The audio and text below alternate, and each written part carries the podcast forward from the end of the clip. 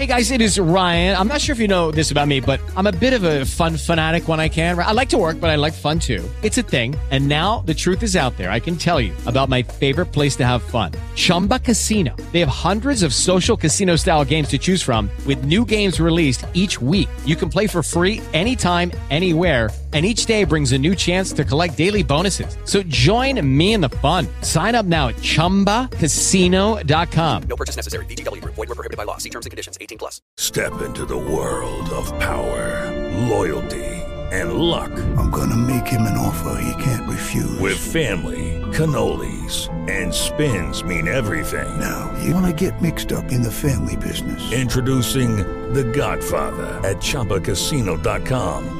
Test your luck in the shadowy world of The Godfather slot. Someday, I will call upon you to do a service for me. Play The Godfather now at ChumbaCasino.com. Welcome to the family. VGW Group. No purchase necessary. Void where prohibited by law. See terms and conditions. 18 plus. Capítulo 75 Jesús encuentra a los pastores Elías y Leví. Las alturas se hacen mucho más elevadas y boscosas que las de Belén. Suben cada vez más, transformándose en una verdadera cadena montañosa. Jesús va el primero, proyectando su mirada hacia adelante y alrededor como buscando algo. No habla, escucha más las voces del arbolado que las de los discípulos que van unos metros detrás de él, hablando bajo entre sí. Una esquila suena lejana, pero el viento porta su campanilleo. Y Jesús sonríe y se vuelve, y oigo algunas ovejas y dice, ¿Dónde, maestro? Me parece que hacia aquella colina, pero el bosque no me deja ver.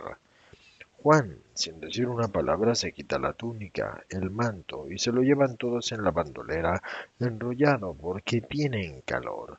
Se queda solo, con la prenda corta, y abraza un tronco alto y liso, y yo diría que es de fresno, y sube, sube hasta que puede ver.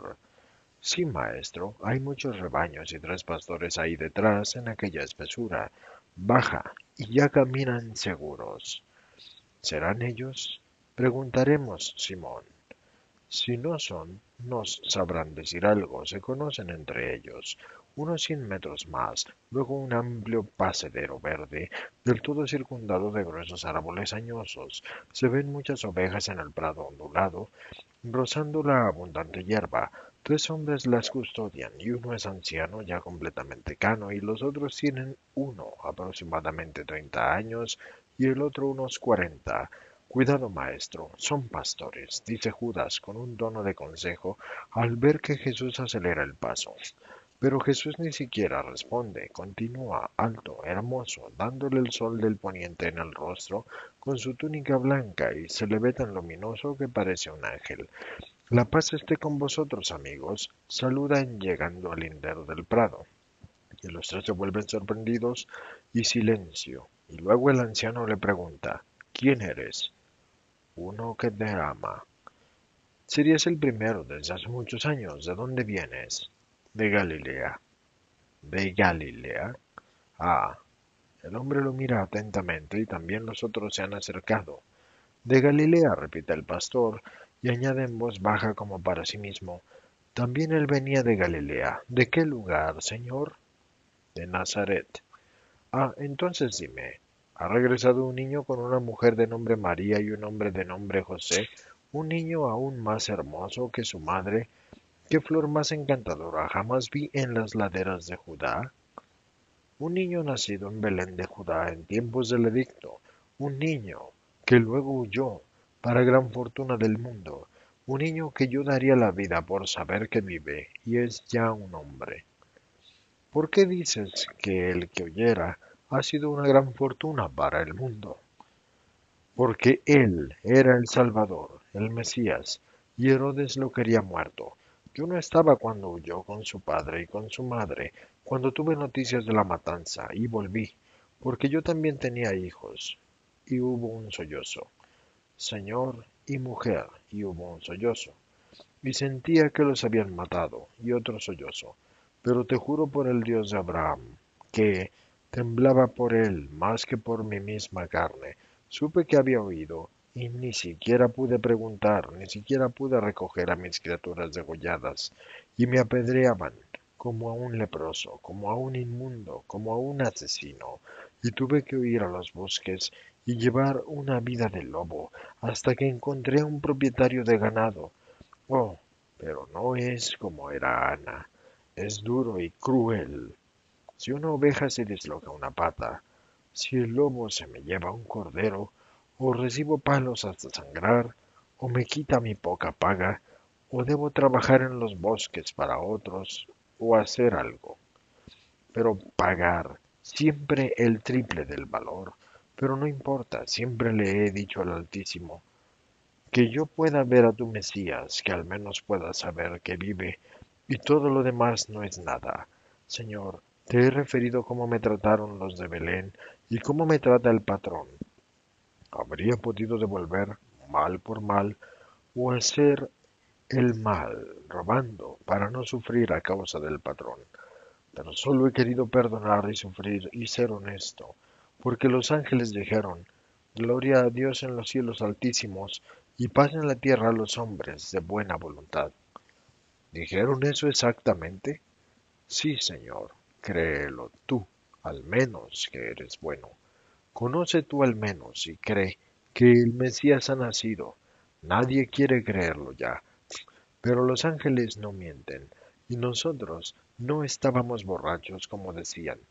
Este, ¿ves? Era un niño entonces, y fue el primero que vio al ángel. Solo bebía leche. ¿Puede la leche emborracharlo a uno? Los ángeles dijeron, Hoy en la ciudad de David ha nacido el Salvador, que es el Cristo, el Señor, y lo reconocerán por esto. Encontrarán a un niño recostado en un pesebre y envuelto en pañales. ¿Dijeron eso exactamente? ¿No entendisteis mal? ¿No os equivocáis después de tanto tiempo? Oh, no, ¿verdad, vi, Para no olvidarlo, ya de por sí no habríamos podido porque eran palabras del cielo y se escribieron con el fuego del cielo en nuestros corazones. Todas las mañanas, todas las tardes, cuando sale el sol, cuando brilla la primera estrella, las recitamos como una oración y como una bendición y como la fuerza y el consuelo, con el nombre de Él y de su Madre. Ah, ¿decís Cristo? No, Señor, decimos, Gloria a Dios en los cielos altísimos, y paz en la tierra a los hombres de buena voluntad, por Jesucristo que nació de María en un establo de Belén, y que siendo el Salvador del mundo estaba envuelto en pañales en un pesebre. Pero en definitiva, vosotros, ¿a quién buscáis? A Jesucristo, Hijo de María, el Nazareno, el Salvador. Soy yo. A Jesús se le ilumina el rostro al manifestarse a estos tenaces amantes suyos, tenaces y fieles y pacientes. Tú, oh Señor, Salvador Jesús nuestro. Los tres se han arrojado al suelo y besan los pies de Jesús llorando de alegría. Alzaos, álzate, Elías, y tú, Leví, y tú, que no sé quién eres, José, hijo de José. Estos son mis discípulos, Juan es Galileo, Simón y Judas judíos. Los pastores ya no están con el rostro en la tierra, pero sí todavía de rodillas, echados hacia atrás sobre los calcañares y adoran al Salvador con los ojos de amor y labios temblorosos de emoción y rostros empalidecidos o enrojecidos de alegría y Jesús se sienta en la hierba. No, Señor, en la hierba tú no, Rey de Israel.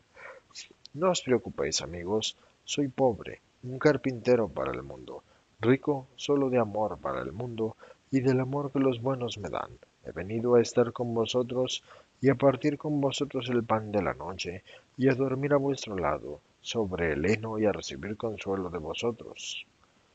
Oh, consuelo, somos incultos y estamos perseguidos. Resiste durante años y florece, ¿veis? Habéis sabido esperarme, creyendo sin ninguna duda que era yo, y yo he venido. Oh sí, has venido. Ahora, aunque muera, ya nada me causa la pena de algo esperado y no obtenido. No, Elías, tú vivirás hasta después del triunfo del Cristo. Tú, que has visto mi alba, debes ver mi fulgor. y los otros erais doce. Elías, Leví, Samuel, Jonás, Isaac, Tobías, Jonatán, Daniel, Simeón, Juan, José, Benjamín. Mi madre me repetía siempre vuestros nombres como los de mis primeros amigos. Oh, los pastores están cada vez más conmovidos.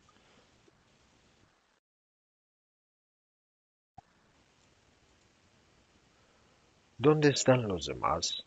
El anciano Samuel ha muerto, de viejo, hace veinte años. A José lo mataron por combatir en la puerta del aprisco para dar tiempo a su esposa, madre desde hacía pocas horas, de huir con este que yo recogí por amor de mi amigo y por, ah, por seguir teniendo niños a mi alrededor. También tomé conmigo a Leví. Lo perseguían. Benjamín es pastor en el Líbano con Daniel, Simeón, Juan y Tobías que ahora se hace llamar Matías en recuerdo de su padre, al cual también lo mataron. Son discípulos de Juan. Jonás está en la llanura de Esdrelón, al servicio de un fariseo. Isaac tiene la espalda hecha un cisco. Está en la absoluta miseria y solo está en Utah. Le ayudamos como podemos, pero estamos todos en la ruina, y es como gotas de rocío en un incendio. Y Jonatán es ahora siervo de un noble de Herodes. ¿Cómo habéis logrado especialmente Jonatán, Jonás, Daniel y Benjamín conseguir estos trabajos? Me acordé de Zacarías, tu pariente. Tu madre me había enviado a él cuando nos volvimos a juntar en las gargantas de Judea, fugitivos y malditos, los llevé donde Zacarías. Fue bueno. Nos protegió, nos dio de comer, nos buscó un patrón como pudo. Yo ya había recibido de Herodismo todo el rebaño de Ana y me quedé a su servicio y cuando el bautista llegó a la edad madura y empezó a predicar, Simeón, Juan y Tobías se fueron con él. Pero ahora el bautista está prisionero. Sí, y ellos vigilan en torno a Maqueronte con un puñado de ovejas para no levantar sospechas, ovejas que les ha dado un hombre rico, discípulo de Juan tu pariente. Quisiera verlos a todos. Sí, señor. Iremos a decirles, venid, Él vive, Él se acuerda de nosotros y nos ama, y os quiere entre sus amigos, sí, Señor. Pero, en primer lugar, iremos a donde Isaac, Samuel y José. ¿Dónde están enterrados? Samuel en Hebrón, quedó al servicio de Zacarías. José no tiene tumba, Señor, lo quemaron con la casa. Pronto estará en la gloria, no entre las llamas de los crueles, sino entre las llamas del Señor, yo os lo digo. A ti, José, hijo de José, te digo, ven que yo te besé para decir gracias a tu Padre. Y mis hijos, ángeles, Elías, ángeles que repetirán en gloria cuando el Salvador sea coronado. ¿Rey? No, redentor. Oh cortejo de justos y santos, y delante las falangas blancas y purpúreas de los párvulos mártires. Una vez abiertas las puertas del limbo, subiremos juntos al reino inmortal, y luego iréis vosotros y volveréis a encontrar padres, madres, hijos en el Señor. Creed. Sí, Señor. Llamadme maestro. Llega la noche y nace la primera estrella. Di tu oración antes de la cena no yo, tú. Gloria a Dios en los cielos altísimos, y paz en la tierra a los hombres de buena voluntad, que han merecido ver la luz y servirla. El Salvador se encuentra entre ellos, el pastor de la estirpe real está en medio de su rebaño. La estrella de la mañana ha nacido. Regocijaos, justos, regocijaos en el Señor, el que ha hecho la bóveda de los cielos y los ha sembrado de estrellas, el que puso como límite de las tierras los mares, el que ha creado los vientos y los rocíos y regulado el curso de las estaciones para dar pan y vino a sus hijos. Ved cómo ahora os manda un alimento más elevado, el pan vivo que baja del cielo, el vino de la eterna vida. Venid vosotros, primicias de mis adoradores. Venid a conocer al Padre en verdad, para seguirlo en la santidad y obtener así el eterno premio. Jesús ha orado en pie, con los brazos extendidos, y los discípulos y los pastores están de rodillas. Después se distribuye pan y una escudilla de leche acabada de ordeñar, y dado que son tres, los tazones o las calabazas vaciadas, no lo sé, primero comen Jesús, Simón y Judas, y luego Juan, al cual Jesús le pasa su taza. Con Leví y José, y Elías come el último. Las ovejas no pastan más, se reúnen en un gran grupo compacto en espera de ser conducidas, quizás a su aprisco. Sin embargo, veo que los tres pastores las conducen al bosque, debajo de un rústico cobertizo de ramas, cercado con cuerdas, y ellos se ponen a prepararles a Jesús y a los discípulos un lecho de heno, y se encienden algunos fuegos, tal vez para los animales salvajes. Judas y Juan, cansados, se echan al poco tiempo y ya están dormidos. Simón querría hacerle compañía a Jesús, pero al cabo de un poco él también se queda dormido, sentado en el heno y con la espalda apoyada en un poste. Permanecen despiertos Jesús y los pastores y hablan de José, de María, y de la huida a Egipto y del regreso.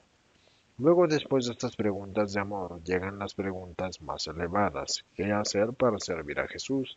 ¿Y cómo hacerlo ellos, que son rudos pastores, y Jesús los instruye y explica. Ahora yo voy por Judea, los discípulos os tendrán siempre al corriente. Después os llamaré, entre tanto, reuníos.